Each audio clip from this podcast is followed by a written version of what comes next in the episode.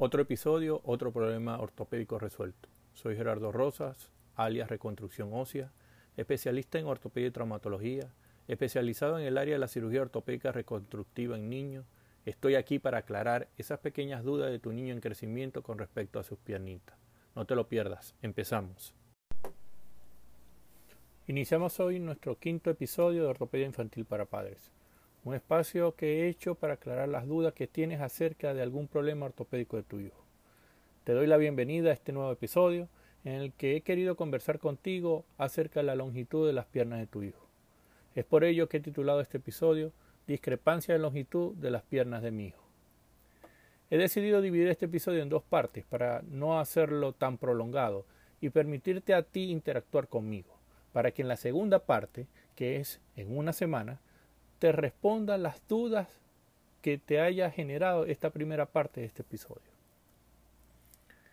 Lo primero que te quiero dar a conocer acerca de la diferencia de tamaño de una pierna con la otra de tu hijo es que tenemos que entender que la diferencia de longitud de pierna entre un niño y un adulto es totalmente diferente. ¿Y por qué diferente? Porque el adulto ya no posee placas de crecimiento en su hueso que le permitan seguir creciendo a diferencia del niño, donde esas placas de crecimiento están activas y por tanto el niño sigue creciendo cada día que pasa. Claro, este crecimiento de sus huesos tiene una fecha aproximada de detenerse. Se sabe que la edad aproximada de freno o detenimiento del crecimiento en el niño es de 14 años en las niñas y 16 años en los varones.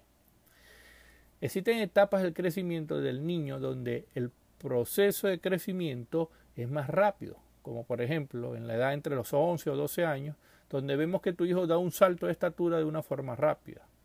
Nos da la impresión que fue en un abrir y cerrar de ojos que tu hijo era más pequeño que tú y ahora lo ves más alto.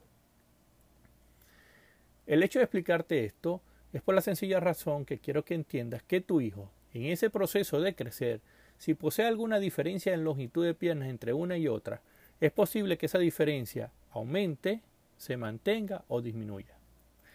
Dependerá de la enfermedad o la patología que tenga tu hijo. Generalmente nosotros podemos tener una pequeña diferencia de longitud de pierna, lo cual no excede un centímetro. Cuando estamos en presencia de diferencias de longitud de pierna, debemos establecer la causa que lo produce. Y estas pueden ser, viéndolas de un modo macro, congénitas, al decir congénitas te hablo de que nacieron con tu hijo, o adquiridas, y en el caso de adquirida es que no nacieron con tu hijo, pero se presentaron durante su crecimiento. Te pongo un ejemplo para que lo entiendas mejor.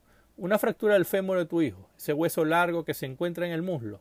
La fractura de ese hueso, que pudo ser por un accidente, es una patología que la obtuvo tu hijo en su crecimiento, no nació con ella. Entonces la causa de esta fractura es de tipo adquirida. Cosa contraria, por ejemplo, a un fémur corto congénito en el cual tu niño nace con un fémur más corto que el otro, y en el transcurrir de su crecimiento vas a ir notando que esa diferencia entre una pierna y otra cada vez se hace mayor. Esa es una enfermedad de tipo congénita. Lo interesante de todo esto es decirte que el manejo entre la diferencia de longitud de piernas de origen congénito o de origen adquirido es totalmente diferente tenemos que estar completamente claros, tanto papá y mamá como tu médico tratante, de la causa que generó esta diferencia de tamaño de las piernas de tu hijo. Aquí no te voy a explicar la gama de enfermedades que puedan producir una diferencia de tamaño de las piernas de tu hijo, pero sí, en forma muy básica, la manera de abordar estos problemas. Como te explicaba anteriormente, en la discrepancia de los miembros inferiores del niño se pueden dar tres escenarios que esa diferencia aumente, es decir, a medida que avanza la edad, esa diferencia que antes era de 2 centímetros, ahora es de 3.5 centímetros o 4 centímetros. Que disminuya, como ocurre en ocasiones en ciertas fracturas de huesos largos, donde ese hueso que se fracturó genera un estímulo mayor de crecimiento e intenta compensar esa diferencia y, llegar a lograr el mismo tamaño que tienen las dos piernas y en casos muy raros que se mantenga. Ocurre en etapas finales del crecimiento, donde ya las placas de crecimiento han perdido su capacidad de formar hueso y vemos que esa diferencia de longitud no varía. Ahora, Conociendo ya la causa que produce esa discrepancia de sus piernas, sabiendo si es de tipo congénito o adquirido, medimos la diferencia de esas piernas y establecemos el valor real de esa discrepancia para el momento del examen físico. De esta forma, ¿qué observamos? Observamos primero cuántos centímetros de diferencia tiene una pierna con respecto a la otra. Segundo, cuánto es la compensación que tenemos que colocarle a la pierna corta para que la pelvis quede nivelada o recta. ¿Con qué sentido? Evitar que la columna se desvíe. Evitar que esa desviación de la pelvis origine que la columna se desvíe, buscando ella siempre que la cabeza esté hacia el cenit, hacia arriba. Entonces la columna se va a desviar. Por eso tenemos que compensar la pelvis, ponerla equilibrada para que la columna no se desvíe.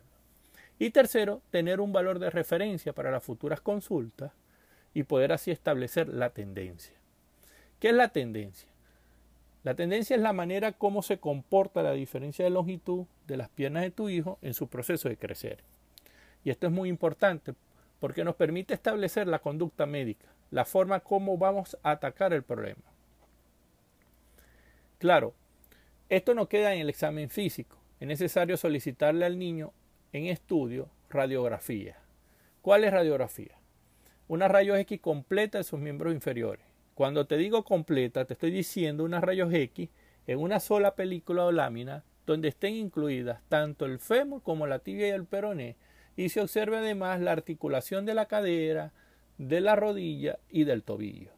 Esta debe ser realizada en una sola toma y con el paciente de pie. Y unas rayos X de la mano para establecer la edad ósea de tu hijo. ¿Por qué esto? Existe una edad cronológica que es la edad establecida por su fecha de nacimiento, y existe una edad ósea. La edad ósea se determina por estos rayos X de la mano, analizando los núcleos de crecimiento de cada uno de los huesos de la mano y llevándolos a un atlas de rayos X de mano por edad y género. Y comparamos la semejanza más estrecha que pueda existir entre los rayos X de tu hijo con los rayos X del atlas y vemos en qué edad ósea está eh, tu hijo con los rayos X. Lo más común es que la edad ósea de tu hijo sea diferente a su edad cronológica. Puede ser seis meses mayor o menor a su edad cronológica. Y dirás tú, ¿para qué sirve esto? A nosotros los ortopedistas nos sirve mucho. Porque saber que tu hijo es mayor en edad ósea que cronológica nos obliga a tomar decisiones más tempranas a su edad cronológica. O si es lo contrario, donde la edad cronológica es mayor a la edad ósea.